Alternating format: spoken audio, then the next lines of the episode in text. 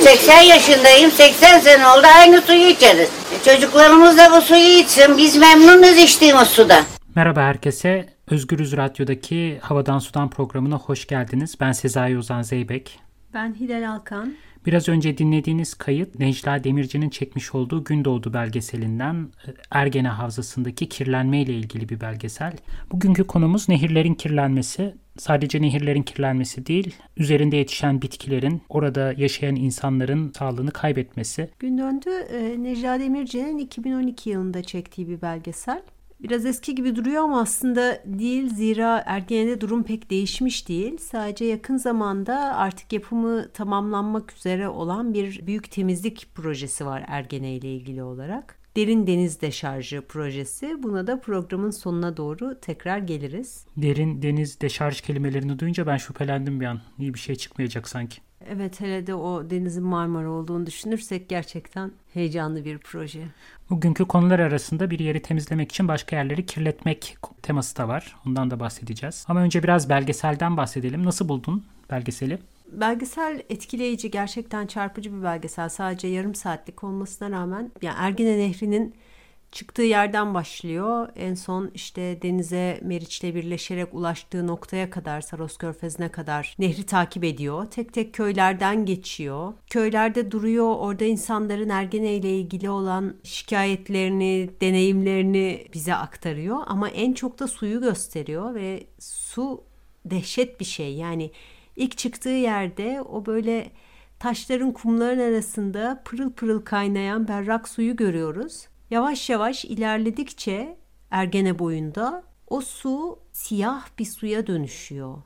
İçine akanları gösteriyor. Akanlar gerçekten çok acayipler. Yani güya işte fabrikaların arıtıp gönderdiği sular bunlar.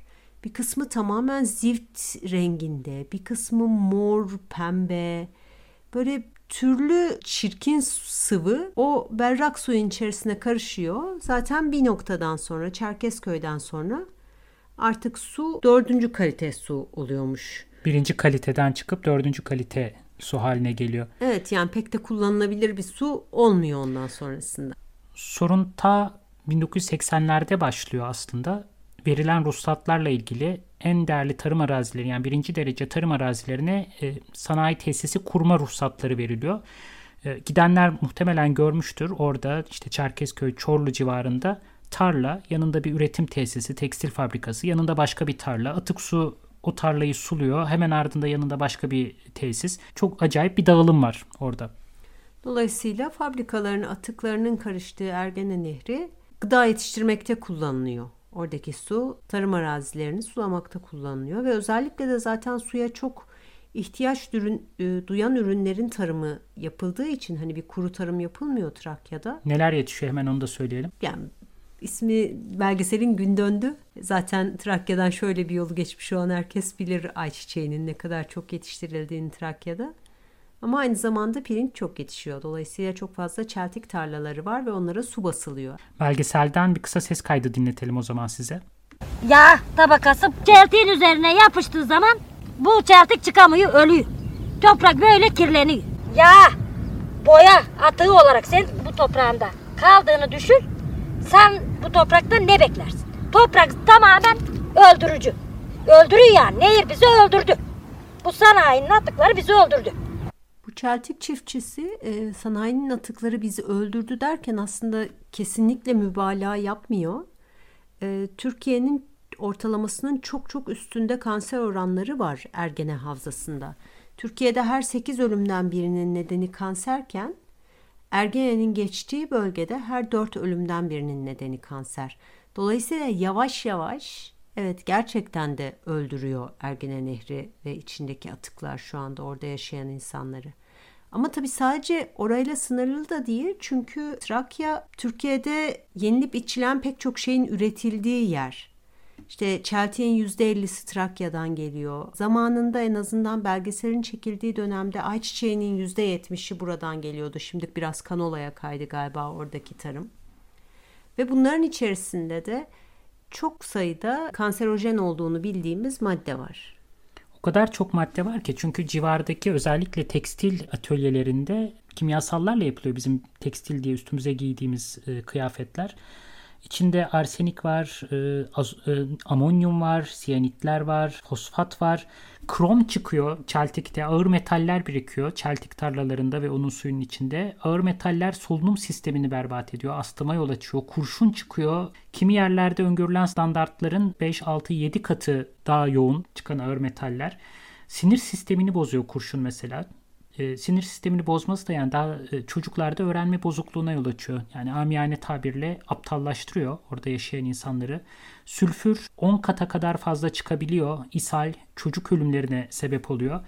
Hormon sistemleri bozuluyor ve bu et, bunun etkisi nesiller boyu sürebiliyor. Bütün bu e, insan sağlığına ve dolayısıyla haliyle de toprak sağlığına, oradaki diğer canlıların sağlığına türlü şekillerde zarar veren kimyasalı e, salan fabrikalar, sanayi tesisleri nasıl bu kadar çoğaldı? Çerkezköy, Çorlu, Trakya'nın geneli ne zaman bu hale geldi? Biraz da ondan bahsetmekte fayda var. Çünkü 1970'lerin ortasında Çerkezköy'ün nüfusu hepi topu 14 bin ki buna çevresindeki köylerde yaşayanlar dahil. Son derecede kırsal bir dağılım var. 1986-87 yılında ilk kez işte bu bölgede fabrikalar kurulmaya başlanıyor. Kalkınmada öncelikli bölge ilan ediliyor ve günümüze geldiğinizde nüfus artık 190 bin olmuş durumda. Bu kadar kısa bir zamanda inanılmaz bir göç de alıyor Çerkezköy ve Çorlu. Aynı zamanda da çok ciddi şekilde sanayileşiyor. 2000 civarında sanayi tesisi var sadece Ergene'nin kıyılarında kendi küçüklüğümüzden hatırladığımız artık Levi's Türkiye'de üretiliyormuş, e, ucuza alınabiliyormuş falan gibi şeyler bu arada. Yani bu sonuçlarını düşünmüyorduk tabii o zaman. Evet. Ve 2000'lere gelindiğinde bu sefer bir de e, İstanbul'un sanayiden yavaş yavaş e, arındırılması, İstanbul sanayisinin dışarıya taşınması kapsamında da organize sanayi bölgeleri kuruluyor. Avrupa'ya yakınlığı, işte yapılmış olan büyük yol yatırımları vesaireyle birleşerek Türkiye'nin yeni sanayi merkezlerinden biri haline geliyor Trakya özellikle de Çorlu-Çerkezköy hattı. Öncelikle hedef kalkınmak. Türkiye'nin kalkınma planları, tekstil sektöründe rekabet avantajı yakalamak, ucuz iş gücü vesaire. O, o hikayeler e, pek çok ülkede de tekrarlanan hikayeler aslında. Bunun yanına başka projeler de ekleniyor. İstanbul'un sanayisizleşmesi hikayesi, işte bir kültür turizm başkenti olarak İstanbul'u yeniden paketlemek gerektiği zaman buradaki kirli sanayiyi, küçük organize sanayi bölgelerini Trakya'ya atalım, başka bölgelere atalım. Yani civardaki çeper bölgelere atalım gibi e, yeni projeler uygulamaya sokuluyor. Yani kabaca söylemek gerekirse Trakya İstanbul'un kirini çeken, yükünü çeken, e, orayı besleyen, sulayan bir coğrafya olarak e, iş görüyor. 2009 yılında dönemin Sanayi ve Ticaret Bakanı Nihat Ergün şöyle diyor. Sanayi alanları artık İstanbul'un dışına çıkarılmak zorunda sanayinin taşındığı bu havzalar İstanbul'a kolay entegre olmalı. Taşınma için ayrı bir planlama ve taşınma teşvikleriyle özel krediler de sağlayacağız. İstanbul'un artık taşıyamayacağı yükler var. İstanbul bu kadar sanayi yükünü taşımakta zorlanıyor. Yani bu şu demek, başka bölgelerin bu sanayi yükünü taşıması gerekecek. Yine 2013 yılında Organize Sanayi Bölgeleri Üst Kurulu'nun başkanı Nurettin Özdemir'in de bir açıklaması var. İşte iki telli ve Dudullu'nun aşamalı olarak Ergene Havzası'nda e, inşa edilecek OSB'lere taşınmasını teklif ediyor. Yalnız bu e, OSB'lerin yani organize sanayi bölgelerinin ismi çok hoş. Islah OSB'si. Şimdi bu ıslah lafı tabii biraz kulak tırmalıyor. Ne ıslah ediliyor yahu diye.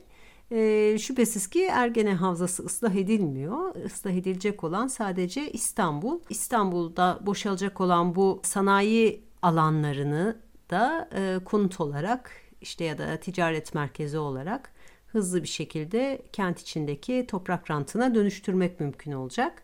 Trakya'ya gönderilecek olan sanayi kolları ise gerçekten en pis olanlar tabii şehirden acilen çıkartılması gerekenler.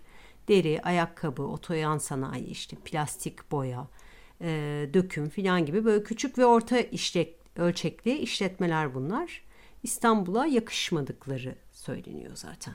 İşin üzücü tarafı da Trakya'daki küçük şehirler mesela daha batıya doğru olan Malkara gibi yerler, Hayrabolu gibi yerler bu kirli diyebileceğimiz sanayi kendilerine çekmek için bayağı bir uğraşmak zorunda kalıyorlar. Bir yandan da rekabet var. Biz bir aile gibiyiz. Lütfen bu sanayiler bizim organize sanayimize gelsin. Buradaki vergi artsın, konut fiyatları artsın vesaire. Senin Malkara'da bununla ilgili katıldığın toplantılar vardı değil mi? Evet ya ben o dönem araştırma yapıyordum Trakya'da. Doktora tezimi yazıyordum daha doğrusu 2000 işte 12 2011-2012 bandında sanayiciler geliyordu. Büyük sanayiciler değil bunlar. Ee, ve pazarlıklar yapılıyordu. Yani ne kadar arazi verebilirsiniz, ne büyüklükte arazi verebilirsiniz ve belediye onlara imkanlar tanımaya sağlıyordu. Biz alamazsak Hayrabol alacak. Yaklaşımda böyle bir şey. Yani bir rekabet içine sokulmuş durumda oradaki ilçelerde. Ve vatandaşlar da farkında gelecek sanayinin aslında o toprakları kirleteceğini, tarıma zarar vereceğini de gayet biliyorlar. Ama ne yapılabilir ki? Yani neticede istihdam yaratması beklentisi her yerde çok güçlü. Çünkü iki dinamik birden var. Hem oraların temiz kalmasını, solunabilir bir havası olmasını istiyor vatandaşlar ama hem de çocukların orada kalabilmesini istiyorlar. Ee, pek çok ilçede, küçük ilçede insanlar orada iş bulamadığı için, imkan bulamadığı için büyük şehirlere taşınıyorlar ve orası küçülen kör bölgelere dönüşüyor. Tabii bir yeri temizlemek için, herhangi bir şeyden temizlemek için başka bir yeri kirletmek, o kirli görünenleri dışarıya atmak, başka yerlere göndermek çok yeni bir şey değil. İstanbul'da bunu sık sık yaşıyor. Evet bu ilk, bir, ilk kez olan bir vaka değil. İstenmeyen unsurlar yıllardır İstanbul'dan kademe kademe dışarı atılıyor. İstenmeyenlerin içeriği de zamanla değişebiliyor. Örneğin Haliç Demokrat Parti döneminde yoğun teşviklerle bir sanayi merkezi haline geldi. Kurulan sanayi ve buradan denize bırakılan kanalizasyon suları Haliç'i kısa sürede kötü kokulu bir atık denizine çevirdi. Ve burada yeni bir temizlik harekatı başladı. O dönemleri sen hatırlıyorsundur tabii, tabii ki. Tabii Haliç'in ne kadar kötü koktuğunu da hatırlıyorum. Ne kadar korkunç göründüğünü de hatırlıyorum. Korkunç. Bedrettin Dağı'nı zaten unutmak mümkün değil. Evet, bizim okulda tam o Haliç'e bakardı. Akşamları böyle yattığımız yerden o korkunç kokuyu alırdık. Pencereleri açamazdık yani rezaletti gerçekten. Ergene gibi kokuyordu desene. İzmir bir öyle kötü kokardı. Ee, İzmir Körfezi. Kör, şeyde İzmit Körfezi de çok kötü kokuyordu. Evet. Ama nasıl temizlendi orası? Şu an Haliç gerçekten artık kokmayan bir yer. Ee, Bedrettin Dalan o dönemin belediye başkanı e, Haliç'i gözleri gibi masmavi yapacağını iddia etti. 80'lerin sonuna doğru Haliç'teki büyük dönüşümün önünü açtı. Sanayi yine devlet desteğiyle başka illere yollandı. Haliç'te birikmiş çamur atık da benzer şekilde başka bir yere gönderildi. Bir grup çevreci Marmara'nın böyle bir yükü taşıyamayacağını iddia etti o dönem. Ancak Dalan'a göre pis suyun gittiği yer Marmara değil Karadeniz'di. Böyle olunca sorun çözülüyor. Kendisiyle yapılmış bir röportajda şöyle diyor. Boğaz'ın 70 metre dibine verdiğimiz Haliç'in pis suları kesinlikle Marmara'ya değil Karadeniz'e gitti. Bu olgu bilimsel bir şekilde ispatlandı. Buna rağmen Haliç'in sirkülasyon sisteminin Marmara'ya aktığını söylemek bilim ve teknoloji te- tekniği saptırmaktan başka bir şey değildir. Bayılıyorum ben bu bilime ya. Yani şu Karadeniz'e akıyor sıkıntı değil ya Karadeniz zaten ölü deniz filan muhabbeti Aynen ve zaten hemen gazeteciler sormuş peki Karadeniz diye soruluyor. Dalının da cevabı şu bu çok fantastik. Karadeniz'e pis su akıtmakla bu denizi kirletmedik. Karadeniz zaten kirli. Ölü bir deniz. Birkaç yüzyıl sonra içinde sıkışan gazların petrol kaynağı olacağı yolunda bilimsel görüşler var. Harika. Dalan sayesinde biz şu an orada e, doğal gaz aramaları falan yapıp bulabiliyoruz. Belki de onun sayesinde oldu. Ee, yani tabii bahsi geçen gaz Karadeniz'in ölü olduğu e, iddiasının dayandığı gaz hidrojen sülfür doğal gaz değil yani. Bambaşka bir şeyden yani? bahsediyoruz. Tam olarak olmadı. Sanırım henüz sıkışıp da doğal gaza dönüşmedi hidrojen sülfür. Ama Karadeniz'in ölü olma halini yani Karadeniz'in dibinde zehirli gazların bulunmasının ve işte bunun orada balık yaşamına izin vermemesinin hak doğru bir tarafı var. Lakin o Karadeniz'in ölü olan kısmının gittikçe yükseldiğini biliyoruz biz artık ve bunun da özellikle Karadeniz'e taşınan atıklarla ilgili olduğunu da biliyoruz. Yani tabii ki Karadeniz'e sadece İstanbul Boğazı'nın dip akıntıları gitmiyor. Karadeniz'e koca bir Tuna Nehri geliyor. Bütün Avrupa'nın pisliğini taşıyor. Bütün Avrupa'nın atığını taşıyor yani. Ve başka bir sürü nehir geliyor. Hani çevredeki tüm sanayileşmeye cebelleşen ülkeler ve çok uzaklardakiler bile Karadeniz'e sağ olsunlar bütün pisliklerini boşaltıyorlar. Bu tekniğe birazdan geri döneceğiz. Çünkü Ergene Havzası'yla da ilgili benzer bir proje. Yani oradan alalım buraya koyalım denize gömersek kimse görmezse olay çözülmüş gibi olabilir mantığı devam ediyor. Evet evet ve denize olan o büyük güven Karadeniz'e taşınacak. Karadeniz bizim çöplüğümüz. Ama burada şöyle bir sorun var. Yani görmediğimiz için Halit şu an temizmiş gibi olduğu için temiz bu arada yani eskiye kıyasla çok daha temiz. sorun çözülmüş ve dalan büyük bir iş yapmış gibi görüyoruz. Halbuki bunun bedelleri başka bir yerde, başka coğrafyalarda bir şekilde yaşanmaya devam ediyor. Bu bedeller hakkında konuşmaya devam etmeden önce bir müzik arası verelim. Ondan sonra hem Ergene'yi hem de İstanbul'un yine çeperindeki çok büyük bir e, sanayi bölgesini, Dilovası'nı konuşarak bu konuya devam edelim. Hey! Orada kimse var mı? Sesimi duyuyor musunuz? Özgürüz Radyo. Özgürlüğün sesi. Biz buradayız. Yeniden hoş geldiniz Havadan Sudan programına. Ergene Havzası'nı ve orada kirlenen nehri konuşuyoruz. Ve bunun insanlara, tabiata nasıl zarar verdiğinden bahsediyoruz.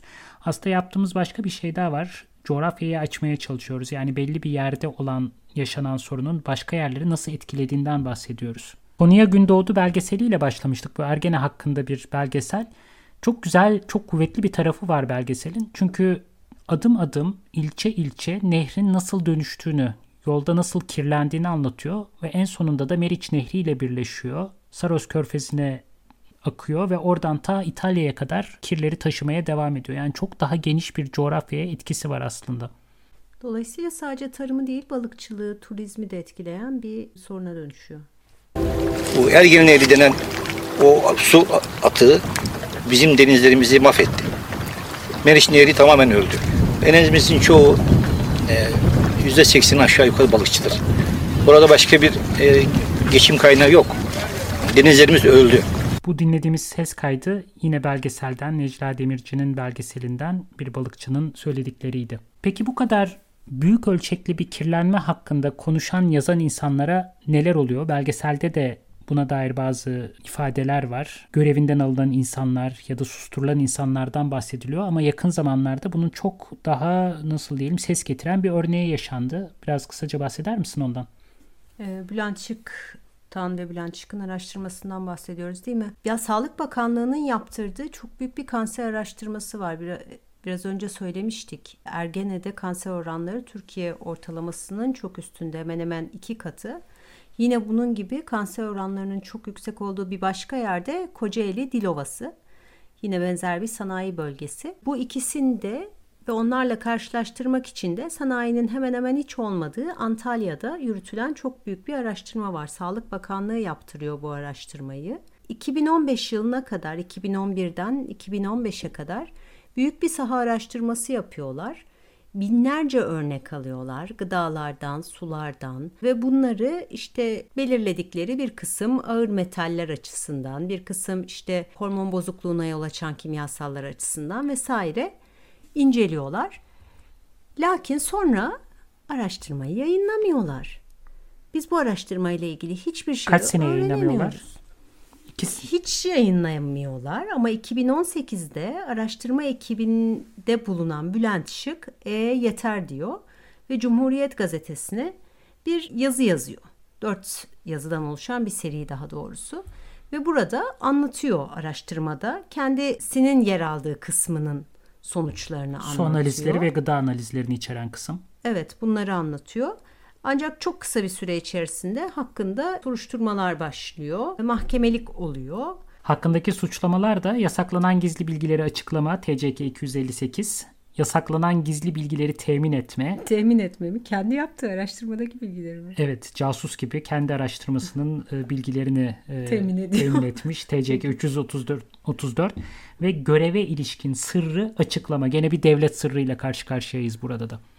E, neticede ilk iki suçlamadan beraat etti ama göreve ilişkin sırrı açıklama suçlamasıyla e, bir yıl üç ay hüküm giydi Bülent Şık. Şu anda cezası ertelenmedi. Hükmün açıklanması geriye de bırakılmadı. İstinafta ne çıkacağını göreceğiz. Yani bir de altını çizelim. İnsanların zehirlendiğini ifşa ettiği için suçlu bulundu. 15 ay ceza aldı. Halk sağlığını gözettiği için. Bu Türkiye'de yeni bir şey de değil işin acı tarafı. 2011 yılında o zaman Kocaeli Üniversitesi'nde Tıp Fakültesi Halk Sağlığı Anabilim Dalı Başkanı olan Profesör Doktor Onur Hamzaoğlu da benzer süreçlerden geçti hakkında pek çok soruşturma açılmıştı YÖK aracılığıyla. Çünkü Onur Hamzaoğlu da Dilovası'nda kirlilik ve kanser arasındaki ilişkiyi araştırıyordu. Dilovası da kanserin çok yüksek olduğu bir yer olduğu için ve bunu da zaten devlet kurumları söylüyor olduğu için acaba hani bu kanseri insan bedenlerindeki bir kısım ağır metallerle ilişkilendirmek mümkün olabilir mi diyerek sormuştu bir halk sağlıkçı olan Onur Hamzaoğlu. Hamile kadınlarla irtibata geçtiler ve kadınlar doğum yaptıktan sonra kendi ilk sütlerini sağıp bir kısmını analiz için Hamzaoğlu ve ekibine verdiler. Aynı zamanda bebeklerin de ilk kakalarından örnek alındı. Yani daha anne karnındayken, plasenta yoluyla beslenirken bedenlerine giren şeyi çıkarttıkları kakalar bunlar. Ve bunlarda arsenik, kadmiyum, alüminyum, bakır, demir, civa, kurşun, çinko gibi ağır metallere rastlandı. Ya henüz doğmadan önce bu bebekler zehirlenmişlerdi. Sadece Dilovası'nda yaşıyor oldukları için. Sadece orada dünyaya geliyor oldukları için. Dünyanın başka pek çok yerinde de benzer sorunlar e, yaşanmaya devam ediyor. Nehirlerin kirlenmesi ve bunun tekstille, endüstriyle ilişkisi. E, başka analizler de var. İşte mesela Endonezya'da e, Citarum Nehri'nin civarında tekstil fabrikaları, Endonezya çok büyük bir tekstil üreticisi haline geldi. Orada saç analizi yapılıyor çocuklara. Saç analizinin kan ve idrar analizinden farkı var. Çünkü idrar testinde son birkaç saat çıkıyor ne alındığı kimyasalların oranı. Saçta ise birkaç aylık dilimdeki toksik seviyelere bakmak mümkün hale geliyor. Ve bakıldığı zaman Endonezya'daki çocuklara çok önemli gene hormon bozucu kimyasallar ortaya çıkıyor. Bununla ilgili belgeseller var. Çalışan insan şunu soruyor yani bu önlemleri almak bu kadar mı zor? Aslında değil. Fakat sorun şu arkasında dev tekstil şirketleri e, taşeronlaştırdıkları başka aracı şirketlerle iş yapıyorlar. Ve en ucuza mal eden şirketten ürün alıyorlar. Tekstil şirketleri derken de hepimizin çok iyi bildiği markalardan bahsediyoruz mesela. H&M değil mi? H&M mesela başka bir sürü yani o vadide Endonezya'daki vadideki o nehrin kıyısındaki atölyeler 250 global şirkete tekstil ürünü veriyor. Yani, Ve tabii ki e, arıtma için yapabil yapacakları maliyetleri arttıracağından dolayısıyla da diğer atölyelerle rekabet edemeyeceklerinden bunu yapmıyorlar. Evet. Ufacık bir yani sentlerden bahsediyoruz. Dolar bile değil. Sent arttığı zaman parça başına ürün tak diye başka bir yere, başka bir coğrafyaya, başka bir nehre hatta başka bir ülkeye geçiliyor. O yüzden bu tekstil üreten e, ülkeler artık bölgeler de değil ülkeler birbiriyle yoğun rekabet halinde. Bu ifşa edildiği zaman yani böyle halkı zehirliyorsunuz buradaki tarımı, insanları, çocukları yüz binlerce çocuk ölüyor bu arada senede. Sadece Endonezya'da Türkiye'de bu sayılara tam anlamıyla ulaşmak mümkün değil. Yani o korelasyonları kurmak mümkün değil. H&M şöyle bir cevap veriyor ifşadan sonra. Bize sunduğunuz raporlara ciddiyetle eğiliyoruz. H&M sürdürülebilir bir tekstil endüstrisi için değişimin öncüsü olabilecek büyüklük ve kararlılıktadır. Ya bu cümlelere o kadar uyuz oluyorum ki. Neyse. Bahsettiğiniz sorun tüm tekstil endüstrisine, endüstrisine alakadar etmektedir. Yani sorumluluk değil paylaşalım. Bunu yine el birliğiyle çözeceğiz. Hepimiz aynı gemideyiz lafları. Bunlara da acayip gıcık oluyorum. Sonra da en iyi taşeronları saçmaya, en iyi ihtimalleri seçmeye devam edeceğiz. Tedarikçimizle e, ilgili kendi bağımsız analizlerimizi yaptık. Limiti aşan bir değere denk gelmedik. Şirket aylık kontroller yapmaya devam ediyor. Hmm. Diyor ama ardından bu beyanatı verdikten sonra da bir daha o civardan, o bölgeden su örneği alınmaması için de ekstra önlemler alıyor.